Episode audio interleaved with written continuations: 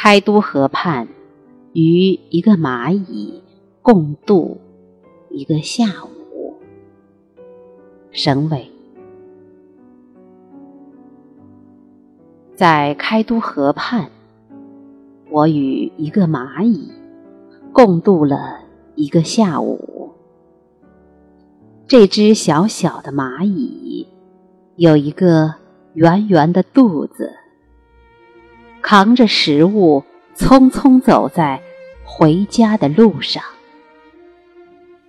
它有健康的黑色、灵活而纤细的脚，与别的地方的蚂蚁没有什么区别。但是，有谁会注意一只蚂蚁的辛劳？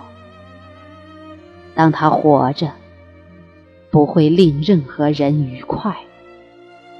当他死去，没有最简单的葬礼，更不会影响整个宇宙的进程。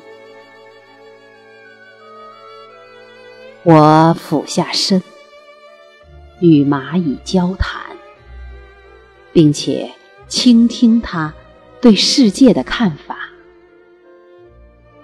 这是开都河畔，我与蚂蚁共度的一个下午。